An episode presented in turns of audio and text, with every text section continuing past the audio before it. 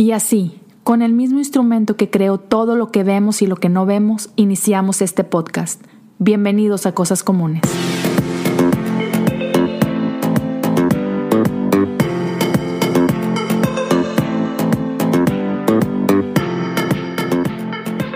Pues bienvenidos todos a un episodio más de Cosas Comunes y el día de hoy está con, conmigo Adán Ramírez. Ah, ah, para empezar, compadre, ¿es Adán o Adán? ¿Cómo te gusta que te digan? Es, es Adán, con acento en la segunda A, pero, pero está bien, no tengo problema. No, no, no, nomás por, ya, ya, ya, no sabes, hay, hay, tantas variantes de nombres y todo, pero Adán está aquí con nosotros de Tlaxcala para el mundo. Este, bienvenido a Cosas Comunes, carnal. Gracias, gracias, gracias. Te, escucho hace un buen rato y es un honor, un honor estar aquí contigo platicando. Gracias, gracias. Y, para la gente que no sabe, platícanos Tlaxcala, ¿dónde está? Es, no estoy seguro si es Salvador o es Honduras, este. Eh, Tlaxcala, la bella Tlaxcala. Tlaxcala queda a dos horas de Ciudad de México. Excelente. A 35 minutos de Puebla. Muchos creen que somos municipio de Puebla, pero, no. somos, somos un estado completo y con soberano. Entonces, este, sí, está en el centro de la ciudad. La verdad es que somos muy chidos. La, la, mayoría del país dice que somos traidores, pero. ¿Por qué?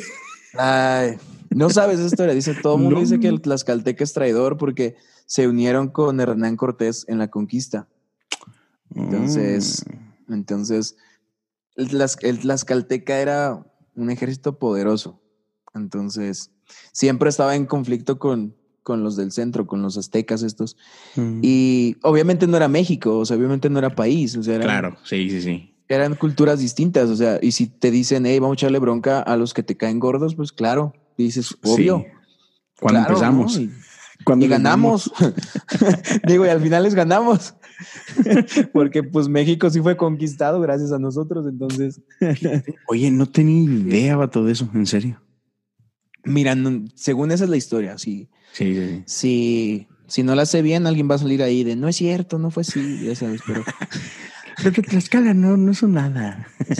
No, es cierto, no es cierto. La envidia, ¿no? La envidia. Pero somos burla nacional. Fíjate. Entonces tú naciste ahí. Yo nací en Tlaxcala. Yo nací en Tlaxcala. Pasé hasta la prepa en Tlaxcala. Después me fui a la ciudad de Puebla a estudiar mi carrera. Mm. Y este trabajé en Puebla, trabajo en Puebla.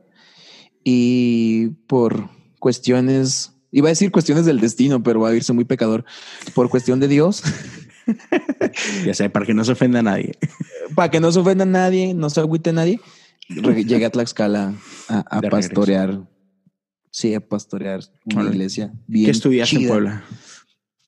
Yo estudié Administración y Estrategia de Negocios en el TEC de Monterrey, orgullosamente Exatec. Órale, el TEC de Monterrey, Campus Puebla. Oye, de pura casualidad, no este, te tocó por ahí convivir o conocer. Digo, yo sé que el campo no es tan chiquito, pero este Rick Giacomán estudió en el TEC Monterrey Puebla también.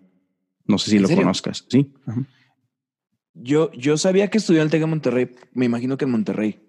No sé si, si en Puebla, no sé. No, no, no, Si, si le entendí bien, porque platicamos él y yo hace, hace ratillo en uno de los episodios, si le entendí bien, fue en el campus de Puebla. Pero igual, a lo mejor me equivoco. Híjole, no estoy seguro. O sea, sé que es Exatec, pero no, no sé bien en, ¿En qué campus? No sé. ¿eh? Chido, entonces, Chico Tech, qué buena onda. Buena onda. Ya. y luego, a ver, este, siempre me gusta empezar así como que por el principio. Entonces, uh, naces en Tlaxcala. Uh, ¿A qué se creciste y a qué se dedicaban tus papás? Mira, mi papá es empresario. Ok. Este, es ingeniero químico de profesión. Ok. Estuvo bastante tiempo como director de una planta. Y sí, se dedicó a eso, la cuestión de cerámica y, y sí, todo eso. Mi mamá es maestra de kinder, mi abuelo es pastor, profesor de escuela, de universidad y pastor. Entonces yo crezco en un ambiente bastante, bastante controlado en el sentido de cristiano, ¿no? Okay. Obviamente ya sabes, ¿no? De, siempre es la historia de, no, yo me convertí cuando tenía 18 y, ¿sabes? mis, papás eran los cristianos, yo no. La, la, la, verdad es que siempre me considero un cristiano, ¿no? Y siempre fui cristiano y, y, siempre, siempre hice cosas de cristiano, ¿no? Entonces, la gente ahorita me pregunta, oye, ¿por qué no haces esto? ¿Por qué no haces lo otro? Es porque, pues en mi, en mi casa nunca lo vi, ¿no? Porque siempre fue un ambiente cristiano. y, y, mi abuelo fue pastor y siempre, pues desde que tengo memoria, ha dirigido como iglesias o, o, quizá obras o misiones. Y, y, ahí empecé a servir con él, tocando el teclado, dirigiendo la alabanza, luego siendo líder de jóvenes y plantamos una iglesia con él hace 10 años. Justo en enero cumplen 10 años ellos. y, ya, de ahí. Y entonces siempre estuviste rodeado de iglesia, pero algo, algo te gustaba de morrito que fuiste a estudiar algo que no tiene nada que ver con iglesia al TEC. ¿Qué, eran esos, esos sueños que tenías de chavito? ¿Qué querías ser de grande?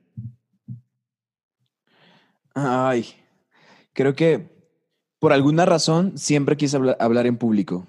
Okay. O sea, siempre el sueño no era quiero ser esto, quiero ser otro, pero el sueño siempre era quiero hablar en público. Mm. Porque yo veía que mi abuelo hablaba y, y le mostraban respeto. Y, no sé si sea una buena motivación, eh, pero si era como, hey, wow, quiero hacer eso. O sea, la gente lo escucha, la gente le pone atención, la gente lo respeta. No sé qué hace, no sé qué dice, pero me gustaría hacerlo. Y, ya. Pero después en la prepa, pues obviamente mm, empiezo a ver otras cosas y, y, otros, otras, otro mundo y es como, wow, o sea, está chido. Y mi papá, como estaba en el mundo de los negocios, pues me dice, hey, ¿por qué no estudias eh, algo de, relacionado? Yo estudié, yo empecé estudiando en el TEC comunicación y medios digitales, era la carrera. Ahí es donde aprendí a, diseñar y foto y audio y todo lo demás. Pero una maestra una vez me dijo, no vas a ser bueno porque hicimos un corto horrible en, la, en la clase de, de cine, o sea, o sea, horrible, horrible, horrible. Y la maestra me dijo, hey, no creo que seas tan bueno. Y dije, ok, está bien, me cambió de carrera. Y me acuerdo que esa semana me cambié de carrera cuatro veces. Wow. O sea, pasé de comunicación y medios digitales a comunicación y mercadotecnia. Ok. Y luego pasé de eso a, a mercadotecnia solamente. Ok. Y al final dije, no, creo que lo mío es administración y estrategia. Y me metí y cuando la, cuando la cursé, bueno, me encantó. Todo el tema de estrategia me apasiona organizaciones, capital humano, este, sí, eh, eh, cosas de gerencia y todo eso, es algo que, que me encanta, me apasiona y, y, me encanta estudiar todo eso. Me, llama la atención cómo dices, o sea, fueron cuatro cambios en una sola semana. sí, o sea, sí, la. No, sí, la, la directora de, de mi carrera se, se, hartó de mí porque era como, otra vez. sí, perdón. No, en serio otra vez, en serio otra vez. Ya es la última, la última, ya le prometo que ahora sí no me, no me muevo. Qué risa. O sea, pero por un lado está chido de que hay, hay muchos que pierden toda una carrera estudiando algo que neta no les llena, pero pues que no, pues aquí me metí y pues así como que solos se encierran en estas malas decisiones, ¿no? Y tú fue así como que, no, pero neta no me gusta. Bueno, la primera fue así como que sí te gustaba, pero te dijeron, nah, no eres bueno. pero los otros dos, tú, tú solo fue así como que, mm, sí, no, esto no está muy chido, déjame intentar esto. Eh, no está muy chido, déjame intentar esto otro. O sea, está con ganas, ¿no? Porque muchas veces nosotros solos no nos damos permiso de una, probar y, oye, si estuvo con ganas o, hey, no, la neta no jalo chido pues vuelvo a probar otra cosa, ¿no? O sea, ¿quién dice que no puedes? Una de mis filosofías de vida es no hay respuesta mala. Mm. Y, y, obviamente no es en todo, pero es como, por ejemplo, vas a una cafetería y es como, eh, ¿te chai o, o, late? Y es como, no hay respuesta mala. O sea, no pierdas el tiempo pensando si vas a fracasar. Si no te gusta uno, pides otro. Y, Así de fácil. Y si no te gusta el otro, lo, pues lo cambias y ya. Y, es como, es como, no, no, no me quise detener, como me cambio, no me cambio. Es como, no hay respuesta mala. Si, si estudio una cosa, sé que Dios estará conmigo. Y si estudio otra, sé que Dios estará conmigo. Y, y eso me gusta aplicarlo mucho. Es como, de repente la gente ya ahorita en el pastorado llega y me dice, este, pastor, no sé, quiero, no sé si estudiar arquitectura o X cosa. Y es como, hey, no hay respuesta mala. O sea, lo que estudies y si te equivocas, te cambias. O sea, no pasa nada. Creo que a veces queremos como que las cosas se resuelvan muy rápido cuando no nos damos cuenta que hay más tiempo. Digo, no tenemos el tiempo comprado, eso lo entiendo.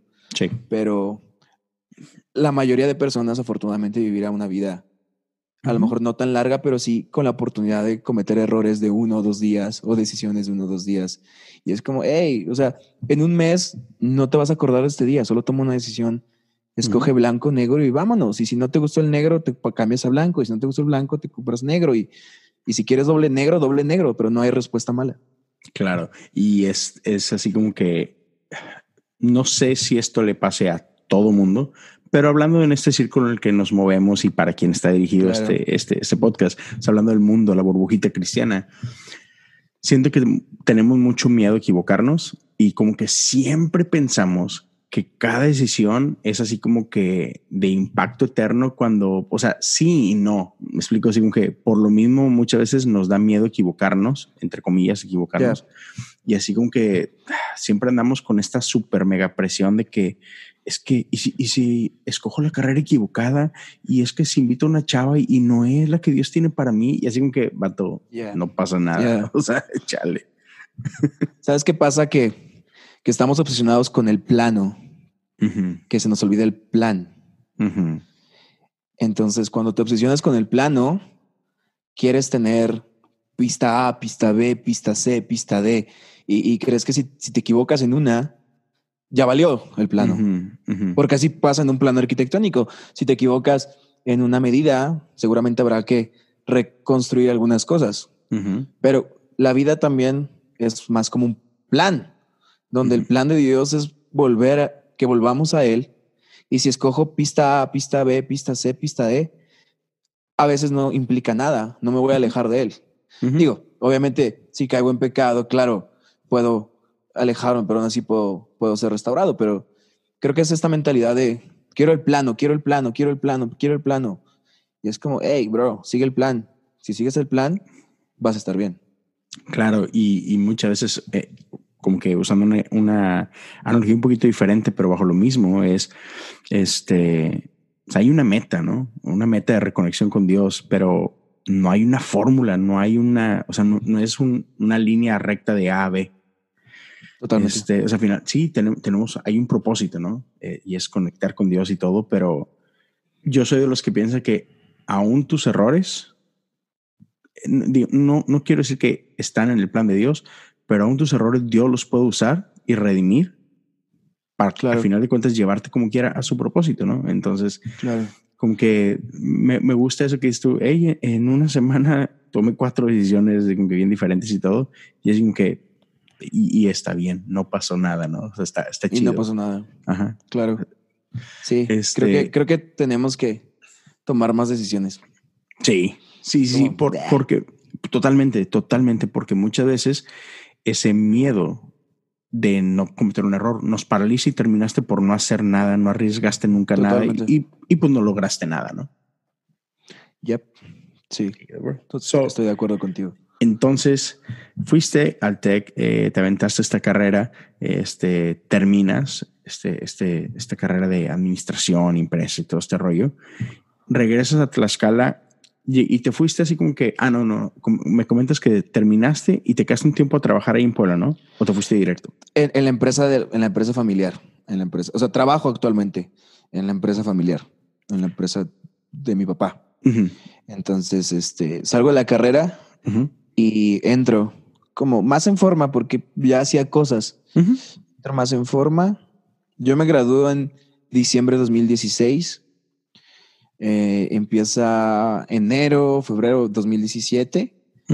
Y en, por, por julio, agosto es como la idea esta de, hey, vamos a plantar una iglesia. Y yo, en, yo en septiembre digo, Vamos a hacerlo. Imagínate la cara de mi papá cuando le digo, oye, pa, gracias por la carrera, pero voy a ser pastor. no. es como, es como, y, fíjate que, y curiosamente mi papá dijo, va, chido, porque mi papá cuenta una historia de, de que dice que yo estaba muy pequeño y, y, él me levantó, ya sabes, como bien eh, Rafiki cuando presenta a Simba y que, que, que, me levantó y me y dijo, Dios, este hijo mío va a ser tuyo y te va a servir toda su vida. Entonces, cuando yo le digo eso, dice que la imagen viene a su mente como, wow, o sea, claro, te lo, te lo, te lo dediqué, ni modo que te diga que no, Dios, no. Me dijo, sí, sí, y, es de los que más apoyan la iglesia, o sea, obviamente necesitas recursos para empezar una iglesia y pues todo ha venido de, de, ese lado, ¿no? Entonces, total. Eh, apoyado en la parte del, trabajo, o sea, obviamente debería tener un, un, horario como muy estricto y es, es, bastante flexible en el tema de, de pues salte o llega, llega un poquito tarde por el tema de la iglesia y así. Y fíjate, para quienes no sepan y, no te conozcan mucho, ah, ¿cuántos años tienes ahorita? 26. Tienes 26. Estamos en el 2019. Pero te gradúas en el 2016, ¿verdad? Este, y pues, sales que de qué, 23 años? De, 23 años. sí. Perfecto. Sales de 23, cambia de 2016 a 17. ¿Y qué es lo que te hace a esa súper corta edad decir, quiero plantar una iglesia? Siempre es una, una, pregunta que no puedo responder. Porque eh, eh, yo sé que hay mucha gente que ha tenido como un momento, me explico como, wow, ahí supe que, ahí supe que quería. Yo, simple, yo simplemente teníamos como un grupo conexión o célula o como lo queramos llamar, que era de jóvenes, que se llama Voltaje. y, que aún existe como grupo de jóvenes de la iglesia. Pero estábamos en la capital y llegamos a ser 40, 50 chicos. Y me empezaban a preguntar, hey, ¿dónde vamos? ¿Qué sigue? ¿Cuál es el paso? O sea, está bien chido esto. Yo, me, yo, yo tenía vicios, yo me quería suicidar y te escuché hablar de Dios y cambió mi vida. ¿Qué sigue? Y, y, el, y, la, y la iglesia donde está mi abuelo queda a una hora de la capital. Ok. Entonces fue, fue como de, pues vayan a la iglesia, pero está lejísimos, vayan a una iglesia que esté por acá. Un mes después fue como de, hey, pues no, no está chido, o sea, me rechazaron, me juzgaron y, y ahí fue mm. cuando dije, hey, qué rollo, o sea, ¿por qué no hacemos algo para ellos? Y la idea fue como, como, ok, plantemos algo. O sea, yo le, le dije a mi abuelo, me voy a Tlaxcala, quiero plantar algo. Pero curiosamente, o sea, no tenía en mi mente que iba a ser pastor. O sea, fue como, plantemos algo y, y, que salga chido y sabemos cómo va a funcionar y, listo. Pero no, no fue conscientemente de, wow, voy a ser pastor. O sea, la, la, verdad, la conciencia de ser pastor la tuve hace Ah, un año quizá. O sea, fue como, wow, o sea, wow, ok, si hay gente viniendo, ¿qué estamos haciendo? ¿No?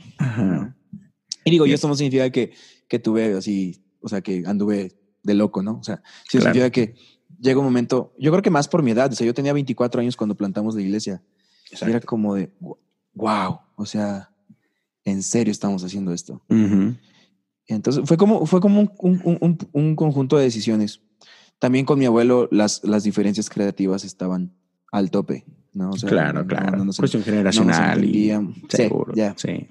Entonces, muchos ahorita me preguntan, hey, quiero plantar una iglesia, ¿lo debo hacer? Y yo les digo, no, o sea, yo planté una iglesia y no creo que estuviera listo y eso que serví 15 años lealmente a mi pastor. O sea, no me salí porque no nos salimos mal, no nos salimos en rebeldía, no me salí porque ya no lo quería o porque no lo aguantaba me salí porque Dios nos estaba llevando a otro lado. Pero la lealtad la, la cultivé todo este tiempo, ¿no? Fíjate, te voy a hacer, un, te voy a hacer varias preguntas eh, como que pegadas a esta. Y para la gente que nos escucha, este, o sea, lo que te voy a preguntar no es este ni para desacreditar ni tonteras de esas, solo es así como que para que la gente entienda de que de que hay diferentes maneras. Y, a lo que voy es esto. Normalmente, este, tenemos un cierto concepto de, de qué es una iglesia, de qué es un pastor y, de cómo funciona este rollo, ¿no? O sea, e, entendamos que eh, en México hay, hay todo tipo de iglesias. Hay iglesias bautistas, metodistas, asambleas de Dios, este, pentecostales, este, y no denominacionales también, ¿no? Pero por lo regular, todas tienen, digamos que, un proceso, ¿no? Todas. Este, hay muchas organizaciones que tienen sus propios seminarios, este, o, que tienen sus requisitos, ¿no? De que necesita ciertos estudios, cierta preparación, etcétera. Es, es todo un rollo. No es más que un día se te ocurre, hey, yo voy a ser pastor, este, ¿dónde firmo? O sea, no jalas. Claro, claro. Entonces, uh, pudiéramos decir que en términos tradicionales, no seguiste ningún protocolo. no, otra vez, no fuiste a un, no fuiste a un seminario, no tienes una preparación, digamos que formal. Sin embargo, otra vez, nada de eso te detuvo a decir, pues, vamos a plantar. Entonces, para toda la gente, y, mencionas ahorita que de repente llega gente y te pregunta, hey, ¿qué onda? Este, yo también puedo plantar. Y la respuesta no siempre es sí. Este, pero cuéntanos un poquito de, de, tu caminar, de qué fue lo que te dio esta, no sé, confianza o esta tranquilidad de decir, pues vamos a hacerlo. Claro, creo que, creo que fue mucho lo que vi en mi familia y con mi abuelo. O sea, yo muchas veces vi cosas que dije, wow, Dios es real. Y hubo muchos momentos en los que yo vi gente que se aventaba y Dios respaldaba. Entonces, para mí no fue, para mí no fue difícil entender eso. O sea, fue como, creo que si estamos bien, Dios va a estar con nosotros. Entonces, más, más como la historia de Jonatán, ¿no? Es como de, vamos a ver si Dios está conmigo. O sea, voy a pelear y espero que Dios esté. Si no, eh, regresaremos muertos. Entonces, fue eso, como de, hey, para Dios no es difícil. Vamos a hacerlo, ¿no? Entonces creo que, creo que fue eso, o sea, creo que fue la parte de ver, en mi familia que Dios respalda y que Dios es real y es fiel. Y fue eso. Y obviamente después eh, mucha tranquilidad me la daba mi, mi, preparación. Porque obviamente quizá muchos estén en, en, contra o algo así, pero principios son principios. Y si administras bien algo, va a crecer. Si administras bien algo, va a florecer.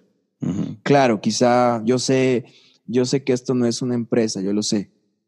Pero yo creo que la iglesia es el único, la única organización en el mundo que tiene dos brazos muy fuertes, el espiritual y el organizacional.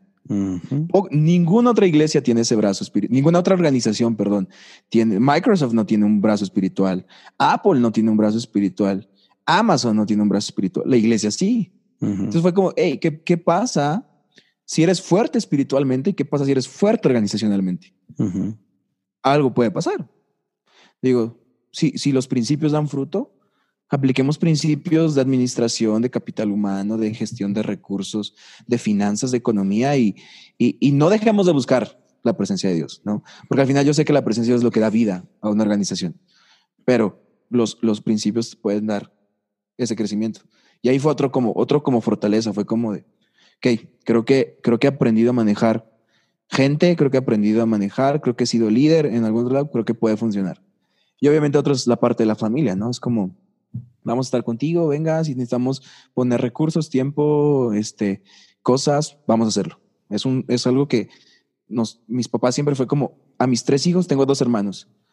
Bueno, un hermano y una hermana. Fue siempre como, ustedes los dedicamos al servicio de Dios y pues si quieren servir, pues ya no nos podemos echar para atrás, ¿no? creo, creo, que fue eso lo que me dio mucha como valentía, fue como... Y al final fue, si fracasamos, ¿qué pasa? O sea, si nadie viene, ¿qué? O sea, lo, lo máximo que puede pasar es decir en un año, y sabes que, perdón, este, nos regresamos con el abuelo. Gracias, bye. Sí, sí, es muy cierto. y, me gusta que, que hablas de esto y hay mucha gente que, no sé por qué, pero como que tiene miedo a verlo de esta forma, pero no, digamos que no, no, no tienen ningún problema en, en decir, hey, la iglesia es una organización, a final de cuentas. Se puede, correr como negocio. Y yo, yo diría, se debe de correr, no solamente se puede.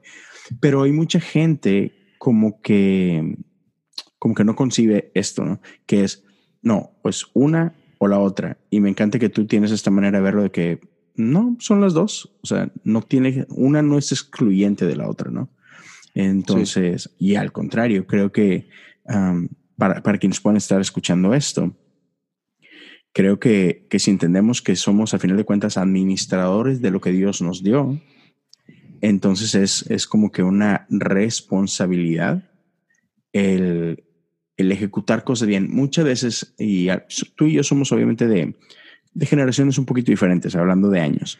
Y entonces, no sé si a ti también te tocó llegar a escuchar ese, o te sigues escuchando ese tipo de comentarios, pero a mí creciendo me tocó escuchar muchísimo esta onda de que pues es para Dios y Dios ve mi corazón, mira, pues vamos a hacerlo total, pues es para la honra.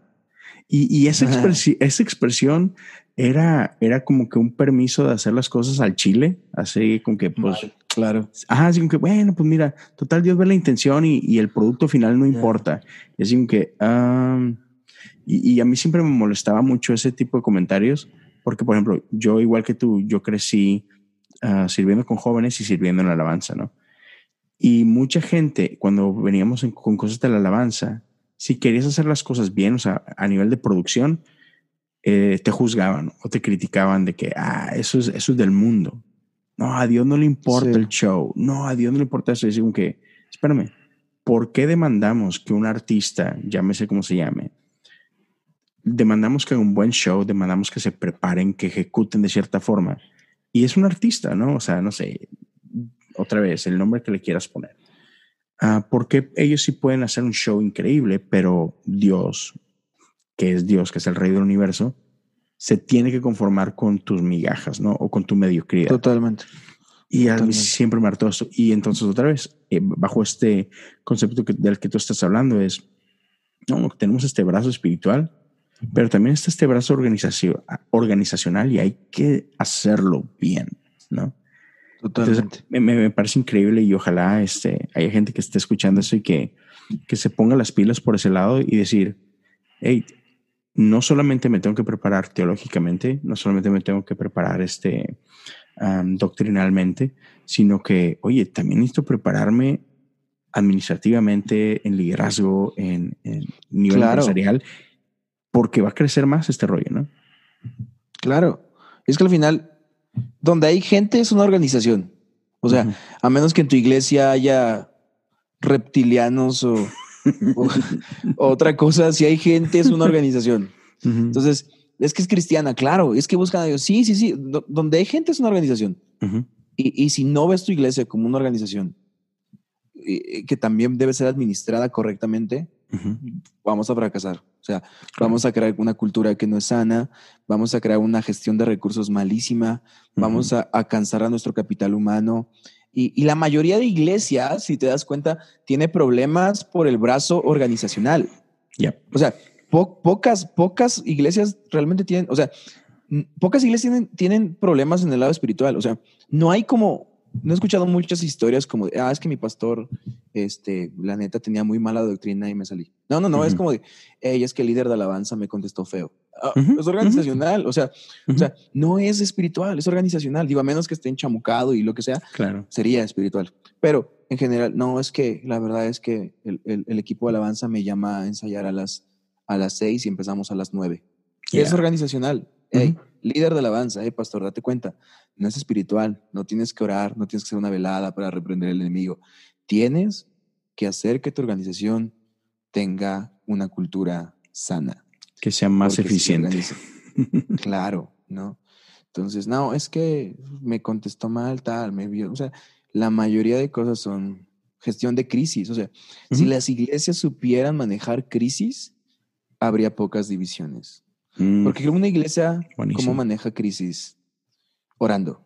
No, no, no. O sea, a ver, ¿quién se está peleando? Hermano fulano, sutano. Hey, vengan, ¿qué rollo? A ver, estamos en la obra de Dios. O se calman o me los calmo. No nos calmamos. Ah, bueno, sale, lléguenle. Tómala, papá. ¿Cuál orar? Vámonos, órale.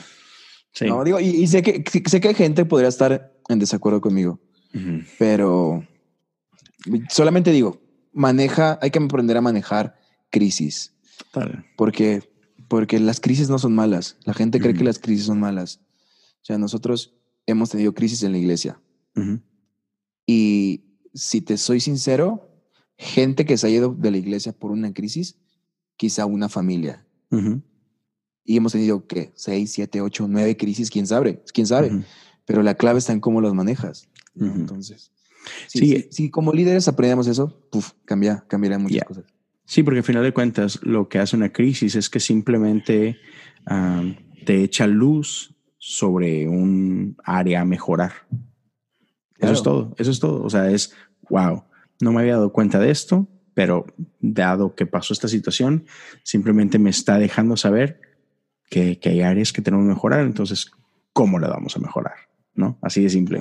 Y tendemos en la iglesia a sobre espiritualizar todas las cosas y entiendo el corazón como bien dices de que no, bueno, es que vamos a orar. O sea, sí, entiendo a lo que te refieres, pero hay que hacer. o sea, sí, claro. Puedes orar todo el día y, pero si no haces algo, pues ah, no claro, pasa ora, ora, pero establece correctivos. Ajá. Ora, pero establece expectativas de comportamiento. Ora, pero cuando establezcas una regla, no la rompas porque el mejor cantante la ha roto. O sea, si vas a establecer una expectativa de comportamiento es para todos, para el hermano del pastor, para la hermana del pastor, para el esposo, la esposa, para el primo. Eh, expectativas de comportamiento, todos la deben cumplir en una organización. Y cuando pasa eso, uff, cultura sana. O sea, una, una, una cultura organizacional sana donde dicen, hey, qué chido, o sea, el pastor tiene que pagar también su café en la barra, como yo. O sea, es como, qué perro, ¿no? Es como, a mí me dicen, hey, pastor, no, pase usted primero. No, ¿cómo voy a pasar yo primero? Tú llegaste primero, tú vas primero. No, no, no, no, por favor, siéntese, no agarre una escoba. No, ¿por qué no? A ver, yo solamente estoy predicando. Hay gente que está sirviendo más que yo y siento mal que solo yo predique. Déjame agarrar una escoba déjame barrer, ¿no? Qué chido. Sí, sí, sí. Ahora déjame preguntarte, este, obviamente sé que tienes, creciste con el ejemplo de iglesia de tu abuelo y todo, ¿no? Este, pero mencionabas al principio que por, por, cuestiones obvias, ¿no? Había, había ciertas cosas de estilo que, que estuvo, eh, igual creativas, ¿no? Donde dices, sí, no, compartimos ciertas cosas, otra vez, normal, nada del otro mundo. Pero entonces, en el momento que tú decides plantar iglesia, ¿hubo alguna iglesia que tú usaste como, como modelo, como base para decir, hey, me gusta lo que están haciendo aquí, me gusta lo que están haciendo acá, déjame ver si esto jala conmigo? ¿Hubo algo, ¿hubo algo así? Sí, sí, obviamente como todas las iglesias, nos dirige Hilson, ¿no? Casi todos los, todos vamos atrás de ellos. Es como, ven cómo eres y todos ven cómo eres. Y luego, ya no vengas como eres y otra vez todos, ya no vengas como eres, ¿no? Entonces, creo que, creo que sí nos dirige mucho eso. Pero yo, yo, nosotros nos inspiramos mucho en Camino de Vida. Camino de Vida, estuve en, estuve, estuve en mayo de 2018. Sí, ahí llevábamos cinco meses en la iglesia y vi lo que hacían, estuve ahí en conferencia a la sal, platiqué con algunos de los pastores, fue como, wow, eso está chido, ¿no? Y obviamente ya las iglesias como Boo Church y Soy Church y, Ancla, obviamente, ¿no? Es más vida, ¿no? Entonces, pero, pero creo que, creo que, creo que nos, nos identificamos mucho con, con Camino de Vida. Sí, yo, yo creo que todas las que dijiste, el de México, todas se identifican con Camino, ¿no? O sea, es que, wow, los Barrier, este, sí, tienen, algo increíble, ¿no? Sí, están, están, están cañones. Impresionante. Y, y, con un corazonzote bárbaro. Es, es, impresionante. Sí, no, es impresionante cómo son los Barrier. Sí. Mis respetos.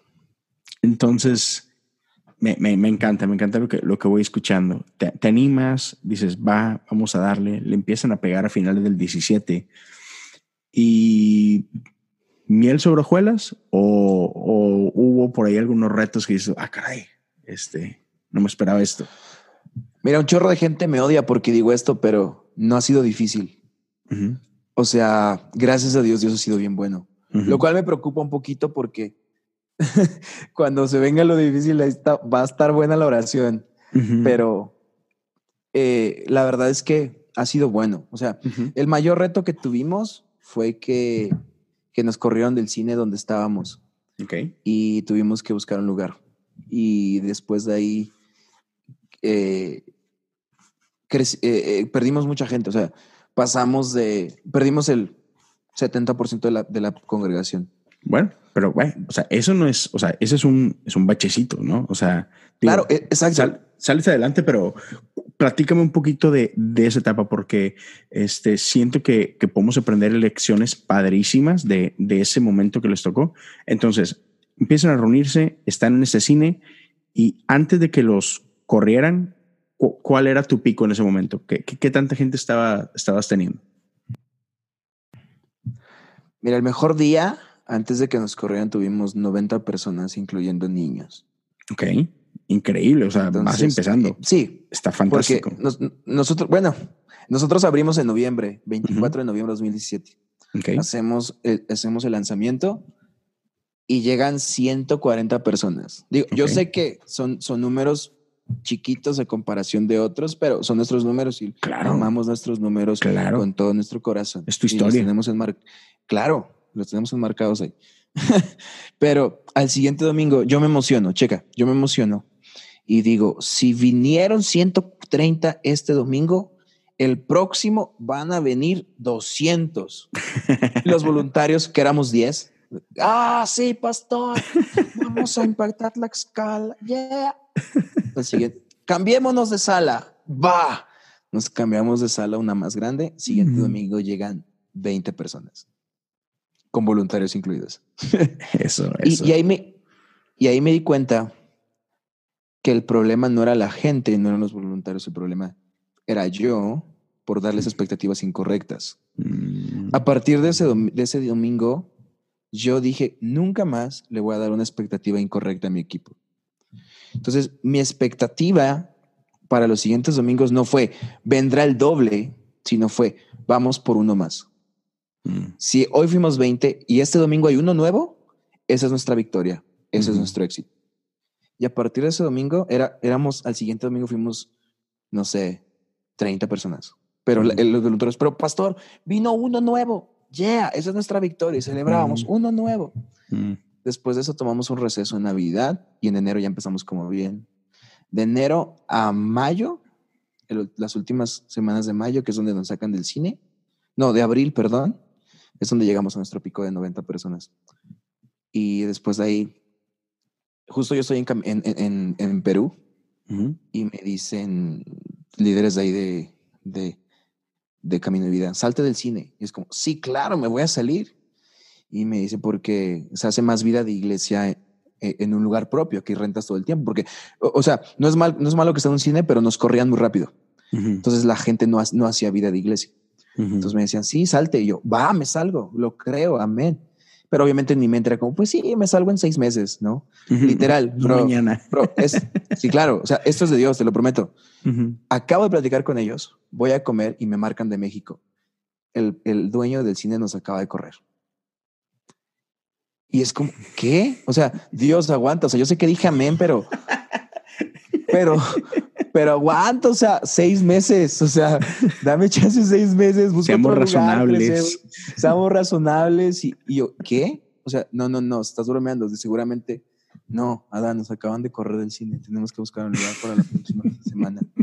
Yo en Perú y, y es como de, pero yo había dicho ya amén, entonces fue como, ok, vamos, vamos, o sea, si pudimos levantarnos, podemos otra vez. Entonces, entonces ya con el tema de las expectativas correctas ya no fue difícil. Mm. Porque fue, o sea, nos movimos a otro lugar y nos siguieron 90. Y después bajamos a 80, luego a 70, luego a 60, luego a 50, luego a 40. El último domingo que estuvimos en un jardín de fiestas, estuvimos 30 personas. Mm. Horrible. Pero el equipo nunca se desanimó porque yo les daba las expectativas correctas. apenas, apenas te iba a preguntar eso. Ok.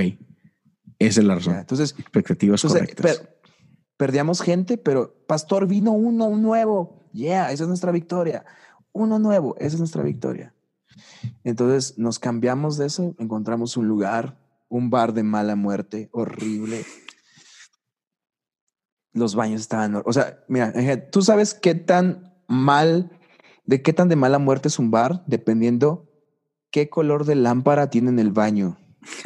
Y este, y este tenía luz morada, con eso te digo todo, luz morada. Entonces te imaginarás cómo estaba nuestra querida iglesia. Y ya lo rentamos ya por mes. Entonces, este, llegamos 30. Eso fue en agosto 2017. No, okay. agosto 18, 2018. 18, sí. Y, y ya, con 30 personas empezamos de nuevo. O sea, literal, plantamos iglesia otra vez. Porque perdimos de 90, pasamos, de, de 90 pasamos a 30 en seis semanas, siete semanas. Wow. Pero el equipo no se desanimó porque fue siempre expectativas correctas. Claro. Hey, uno, uno nuevo. El éxito es uno nuevo. Y es lo que siempre trato de decir a los líderes. la gente va a estar siempre animada si tú le pones expectativas correctas. Okay. Si le dices, mañana será un buen, mejor domingo que este, probablemente fracases, porque estadísticamente el domingo siguiente de un domingo bueno es malo. Sí. O sea, siempre es pico, valle, pico, valle, pico, valle, pico, valle. Entonces, en nuestros bios, que son nuestras reuniones o rallies de voluntarios, siempre es como, hoy, hoy, hoy fue muy bueno, o, o, el domingo pasado fue muy bueno, hoy no va a ser tan bueno pero vamos por un nuevo. y los voluntarios ya saben, es como, hoy cómo nos fue hace ocho días, muy bien, ah, hoy no va a estar tan bien. Pero ya, ya, ya, sabes, ya es una cultura como de, ah, no va a estar tan chido, pero vamos por uno nuevo. Esa es nuestra victoria, ese es nuestro éxito. Y ya, gracias a Dios. De ahí empezamos un servicio, luego dos, luego tres, luego cuatro, y luego el cuarto no funcionó. y lo cerramos y abrimos un quinto a, las dos y media, que ahorita es el que más se llena. Es una locura, o sea, quién sabe por qué. O sea, yo, yo diría, yo no iría a la iglesia a dos y media, pero la gente va y es como, bien, y si, oye, si tú, si tú vas a red y me estás escuchando y vas dos y media, te amo. Gracias Son la neta. Oye, este, son la neta. Está así como que demasiado contracultura este cotorreo. Este, porque te, soy, te soy honesto, yo conozco muchísimos pastores, muchísimos este, líderes. Tú eres el único loco que he escuchado decir eso. O sea, por lo regulares, ah. por lo regulares, sí, no, este, o sea, hoy estuvo con ganas, el próximo va a ser mejor y, ya sabes, ¿no? Típico de que sí, claro. victoria, victoria, Y eres el único loco que eh, eh, el próximo va a estar gacho, pero no le hace. sea, mande contigo. sí, bro. O sea, literal me subo y es como, hey, chicos, hace ocho días rompimos el récord de asistencia de la iglesia. Yeah. Pero ¿saben qué significa esto? Sí, pastor, este domingo vamos a hacer menos. y lo vamos a disfrutar. y, ahora, y a lo mejor usas eh, así como que digo, esto que le estás diciendo a ellos, igual lo aplicas para ti, ¿no? Pero, o sea, lo normal es fueron de 90, 70, 60, así para abajo, ¿no? Y digamos que no es difícil tú desanimarte. O sea, a lo mejor muchas veces dices tú, y no manches, la neta sí me agüito, pero yo le voy a dar la mejor cara a mi, a mi gente y, y no voy a dejar que vean mi, este, no sé, mi dolor o mi tristeza. Y digo, puede ser, hay quienes lo hacen de esta forma, ¿no? Ya. Pero siento que no es tu caso. Entonces, este, tienes esta mentalidad de que, hey, mira, no importa, va, bajando la raza, pero vamos por uno más. Eh, así, así de fácil, o sea, no te agüitaste al ir viendo cómo, cómo se va yendo gente, aún y cuando ganamos uno más, nunca te pasó así como que, y no manches, Dios, pues, ¿qué onda? Si, si estamos haciendo lo que, o sea, nunca pasaste por un momentito así. Sí, pero dije, ¿qué es lo peor que puede pasar? O sea, nadie nos conoce. nadie, o sea, no es como que trajimos mega marca y está fallando. Es como al final de un año es como, oigan, chavos, este, pues pásense a esta iglesia porque ya nos vamos, ¿no? Entonces fue como, ¿qué es lo peor que puede pasar? Entonces fue como, claro, o sea, llegan momentos en los que te, en los que te agüitas y dices, chale, o sea, no está jalando. Pero el bounce back fue rápido. Sí, pero es como, eh, bien, lo estamos disfrutando, ¿no? Se divirtieron voluntarios, nos divertimos, venga, entonces fue buen día. Entonces, sí. Ah, qué raro. No sé, creo que, no sé si, sí, exacto, no sé si estamos locos, no sé, no sé, no sé. Ah, buenísimo. Sí, es que, o sea, otra vez, la neta sí es, es inusual, o sea, es así como que no, no, no es común escuchar ese tipo de, de, de speech, ¿no? O sea, así como que el próximo domingo va a estar del nabo. Sí, pero no hay bronca. Sí. o sea. Sí. Y, y creo que es un- parte de una cultura. Nosotros, nuestra, nuestra misión Ajá. está basada en tres palabras, que es real, equilibrado y divertido. Chido. Entonces, todo lo que hacemos queremos que sea div- divertido. Obviamente real, porque siempre ha dicho la iglesia, nunca, nunca, nunca vamos a negar la palabra de Dios. Y todo lo que yo te diga va a estar mi Biblia enfrente de ti. Equilibrado porque queremos vivir una vida equilibrada. Ujú. O sea, queremos que, que vivas, que sonrías, que disfrutes tu familia y que, y que sigas a Dios. O sea, no en este sentido de que busco a Dios el domingo, sino entender que Dios está en todo y Dios equilibra a mí todo. ¿no?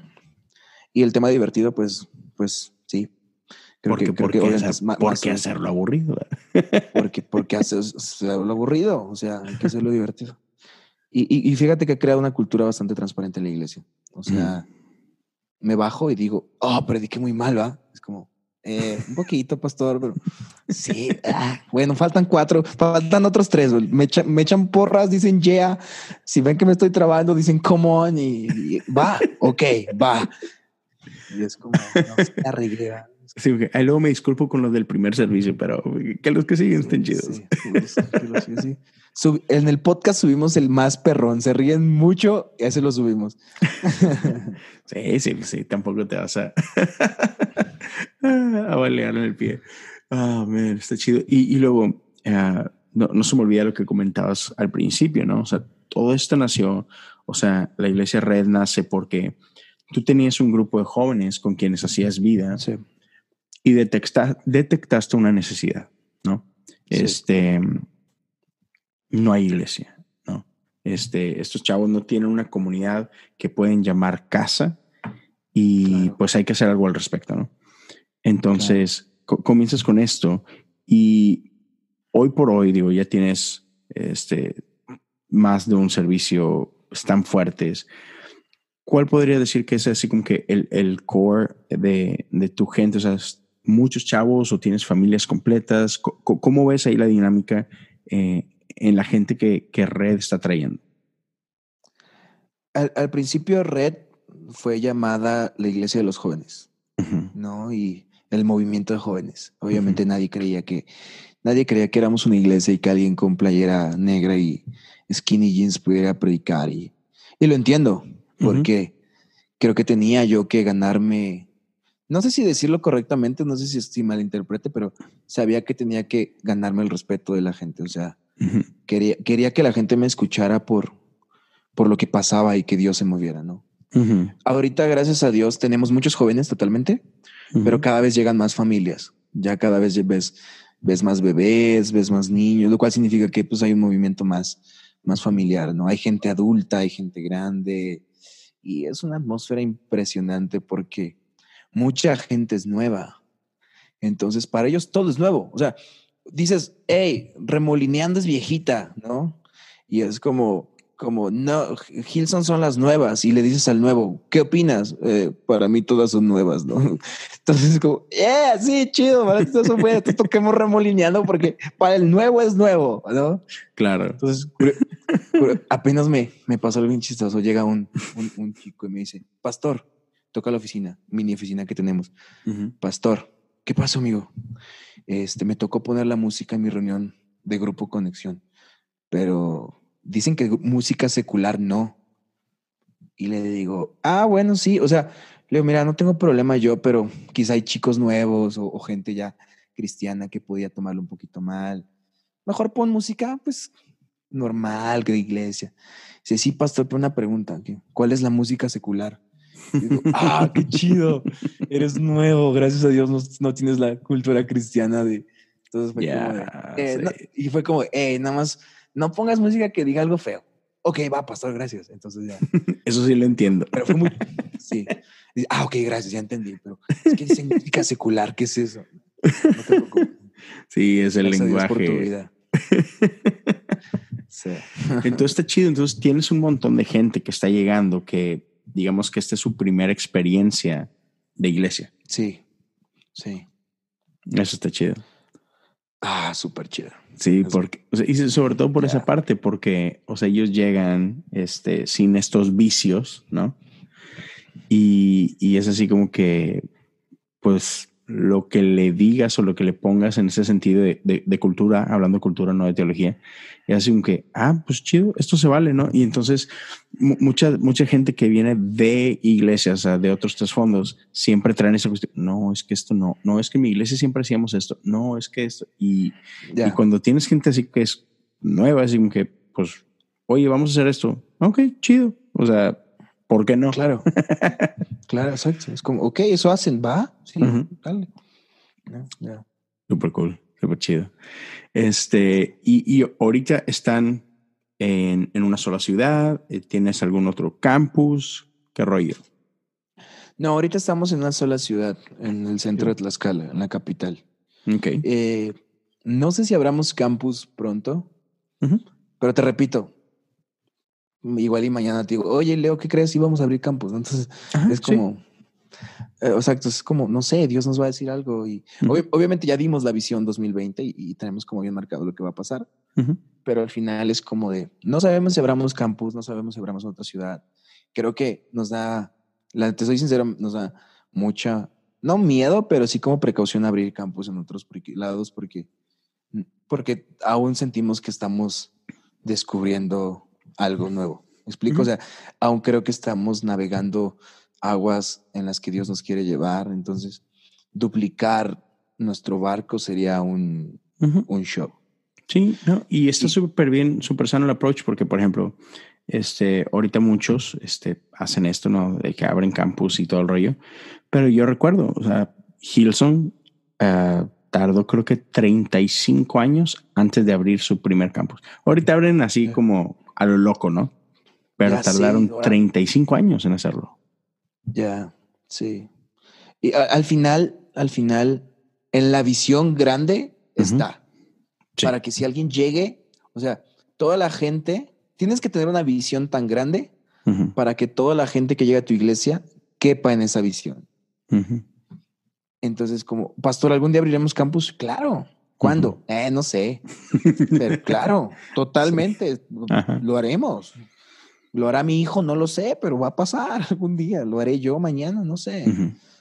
Pero, pero la visión es grande. Es como, ok, sí, claro. Pero no sé, no sé, mi buen Leo. no, hombre, eh, eh, eso, eso está chido, o sea, porque está bien no tener respuestas. O sea, está bien así como que, eh, vamos a ver cómo Dios nos sorprende, ¿no? O sea, está chido.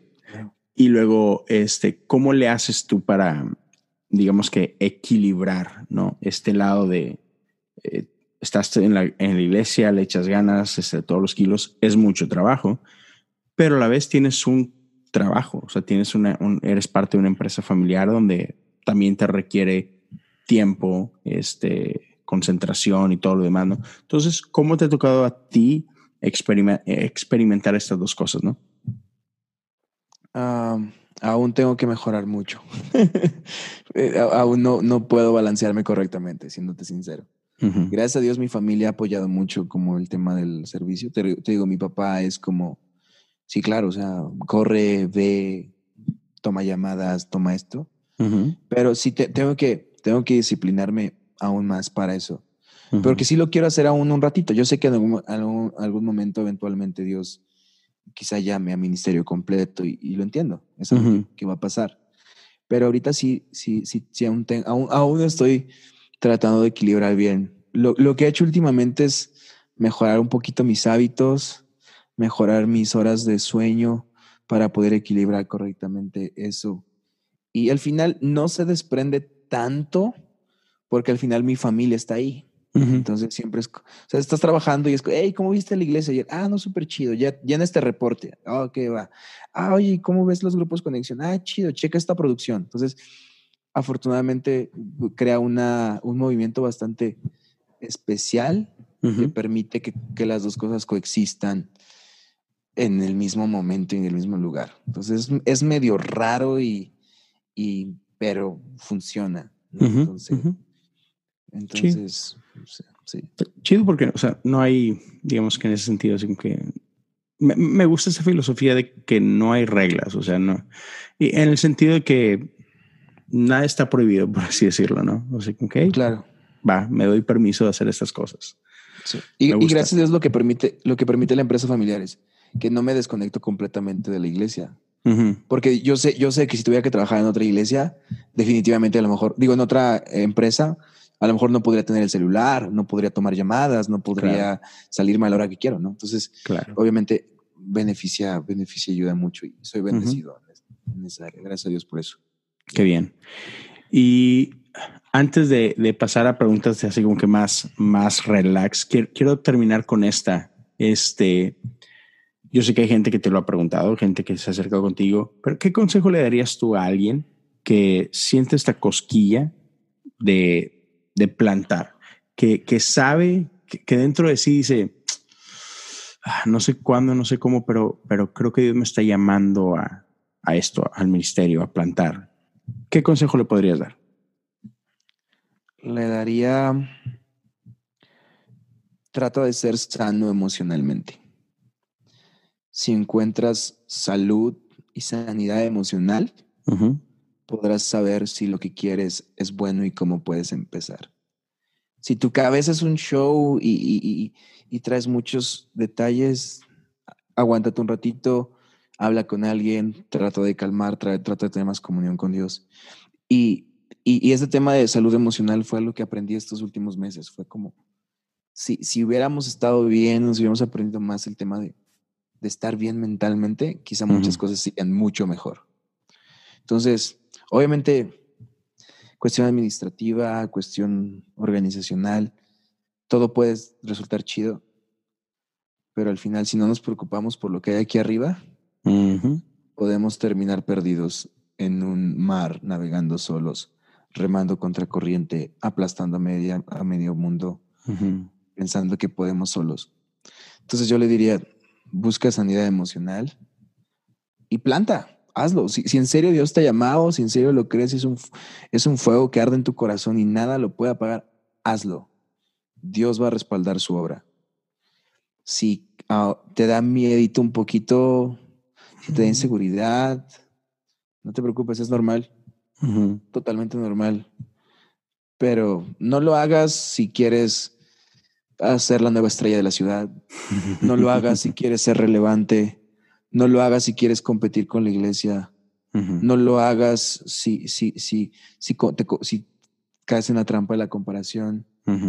Entonces, digo, creo que ya son como seis consejos los que acabo de dar, pero perdón, nada más, me, nada más me dijiste uno, pero no, no, no. me estoy, le estoy hablando a la Dan de hace dos años. Ya, yeah, exacto. No, no, no, y, creo que es súper válido, ¿no? Es, está buenísimo. Ok, bro. Te voy a hacer eh, esta, esta pregunta, la hice por primera vez a, Grassman y luego de repente se me ha olvidado hacerlas en unas y hace poquito dije, no, no se me vuelve a pasar. Así que ahí te va. ¿Recuerdas tu primer post en Instagram? Oh. sí, claro. Creo que fue. Creo que fue la portada de un videojuego. Bien relevante yo. sí, creo que fue, creo que fue la portada de un videojuego. Recién lo había comprado y creo que dije, wow, así tengo que estrenar Instagram con mi FIFA 2000, no sé qué. Wow, bro, qué chido. Ahora, ahí te va. E, Estas le, le, le hice la pregunta a, a, Jonathan Domingo hace poco y, y, él me dijo una historia y así como que, ah, dijo, yo le había tomado un screenshot a su primer post y no, como que no coincidía.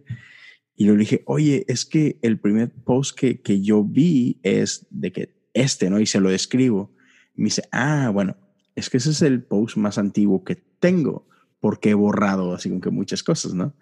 Entonces, te voy a enseñar lo que tengo como tu primer post y tú cuéntame si es neta o, o, o, ah, sí, cierto, ese fue el primero, o no, es que fue este otro, pero lo quité. Mira, a ver si lo alcanzas a, a ver. Oh. Háblame de eso. ¿Qué estoy es viendo? Una foto, esa es una foto con mi hermano. Ajá. Es, es, mi hermano y cuando queríamos, ya sabes, como todos los chicos cristianos de su época, quieres ser, quieres tener una banda, Ajá. tenemos una, una como sesión ahí. Y este, Chido.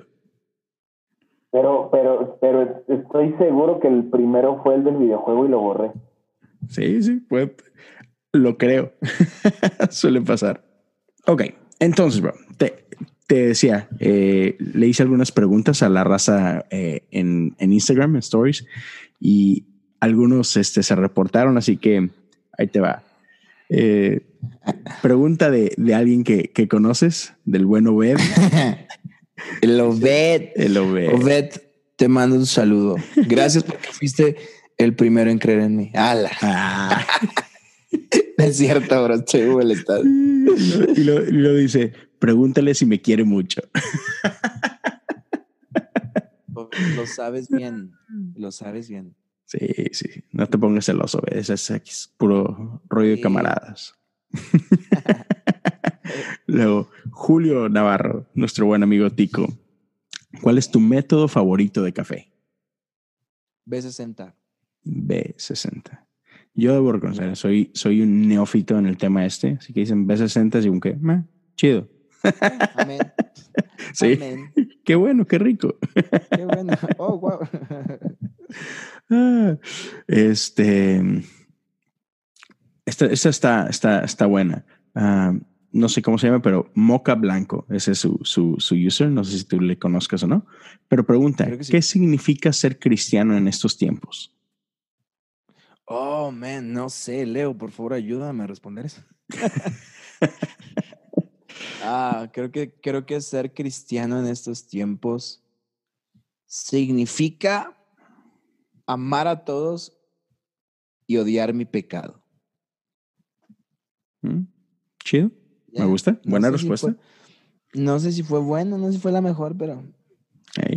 pero es tu respuesta. ¿Qué puede pasar? Pero es tu respuesta. Amén. Así que Moca Blanco, ya sabes. Ya sabes. amar a todos, odia tu pecado. Está chido. Me gusta. Este. Luis Vázquez. ¿Dónde compraste tu chamarra, tu chaqueta?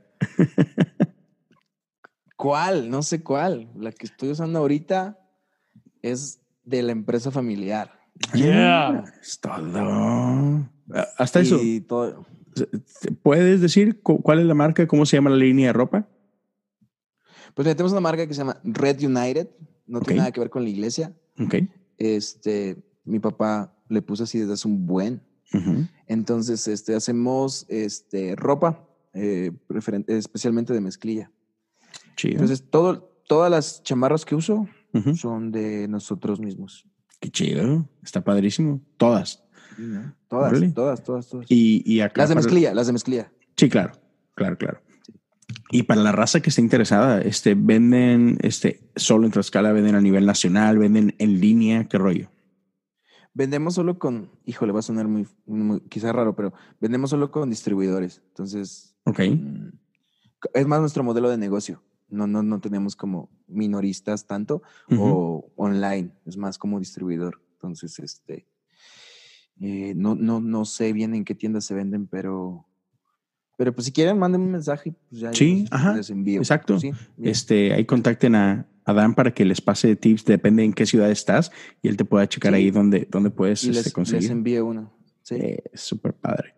Este, una pregunta que no sé si, si yo lo entiendo, no sé si tú lo entiendes, pero solo Jazz dice línea de vida.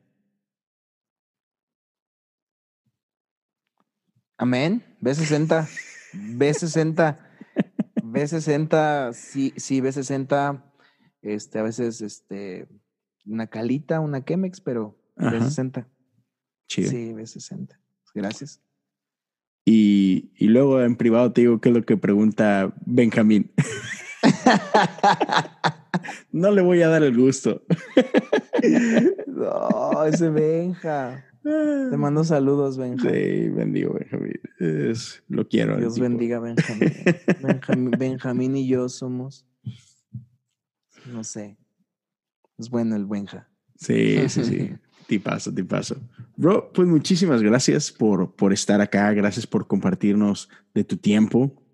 Este, neta, neta, eh, disfruté muchísimo la plática. Me, me quedé con, con, un montón de cosas. Este, y, y me da gusto que, que, estés haciendo lo que estás haciendo, así rompiendo reglas, este, abriendo camino, este, haciendo algo diferente. Este, síguele. Eh, me, me, gusta tu, tu estilo. Gracias, bro. No sé si es el mejor. No quiero convencer a nadie. No quiero decir hagan lo mismo que nosotros. Creemos que Dios ha dado algo especial en red. No mejor. Dios, Dios ha dado algo especial. Y vivimos por eso. Y, y, si, y si a alguien le sirve algo que puedo decir o con los que le puedo ayudar, aquí estoy. Con toda la confianza del mundo. Excelente. Para la gente que te, que te quiera seguir en redes sociales, ¿cómo te puede encontrar? En Instagram como arroba Adán Ramírez G. Ahí estoy. Perfecto. en Instagram. Y sé que no tienes un podcast así como que personal, pero tiene, la iglesia tiene podcast. Este, ¿Dónde lo pueden encontrar? ¿Cómo se llama? El podcast de la iglesia es Iglesia Red TLX de Tlaxcala, TLX. Y está en Spotify, está en Google Podcast y está en Apple Podcast. Entonces, Excelente. Eh, regularmente, no sé por qué, pero predico cada domingo. Aún es algo que estoy intentando descubrir porque, porque me invitan siempre. recientemente, recientemente publiqué ahí como una burla de mis amigos pastores de este domingo estaré compartiendo cuatro servicios en Iglesia Red, como siempre. sí lo vi. Soy más relevante así. Como cada domingo. ah, no, chidísimo. Este, pues ya saben, amigos, eh, quien, quien quiera este, seguirme en, en redes sociales, Instagram, Twitter, Leo Lozano HU, así de fácil. Y ahí siéntanse libertad de, de, mandarnos mensaje, cotorrear, cualquier cosa. Este, quieren contactar a Adán, preguntarle algo, ya saben, Instagram, el vato súper chido, contesta rápido. Este, conmigo no ofreció, luego, luego contestó. No, no, no. No, no, un honor, gracias Leo, gracias, de verdad que, que te sigo de lejos, te admiro, admiro, y te soy sincero, admiro tu, tu familia increíblemente. ah, gracias. eres de mis goals. De ah, gracias. Te veo, y digo, eso quiero, quiero, quiero ser así. Y, y, eso te admiro. Y obviamente tu podcast, y es un honor, es un honor. Y gracias por invitarme, por tener la confianza de, de invitarme. Y de verdad, de verdad, con el corazón te lo repito, te admiro, te admiro, te admiro, te admiro. Y no nos conocemos, pero eres eres ya un gran amigo para mí. Muchas gracias igualmente, bro. Y, espero que, pronto nos podamos conocer en persona. Sería un gustazo. Eh, el día que llegues a, andar por acá en Houston, tienes tu casa, tienes aquí familia, así que aquí andamos. Gracias. Y pues bueno, señores, este, esto lo van a estar escuchando, si no me equivoco, muy cerca de Navidad. Así que si ya pasó Navidad, espero que se hayan pasado increíble.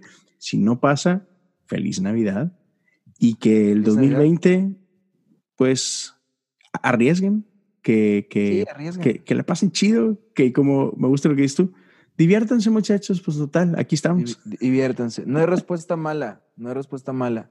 Eso si me gusta. quieren equivocarse, siempre que no pequen, no hay respuesta mala. Entonces, arriesguense. 2020 es para arriesgarse. Estoy, bien, estoy viendo en tu... Ah, no es cierto. pon tu si estás escuchando esto, pon tu mano en tu celular y recibirás. Y en esa nota nos despedimos. Que tengan un excelente 2020. Cuídense, amigos.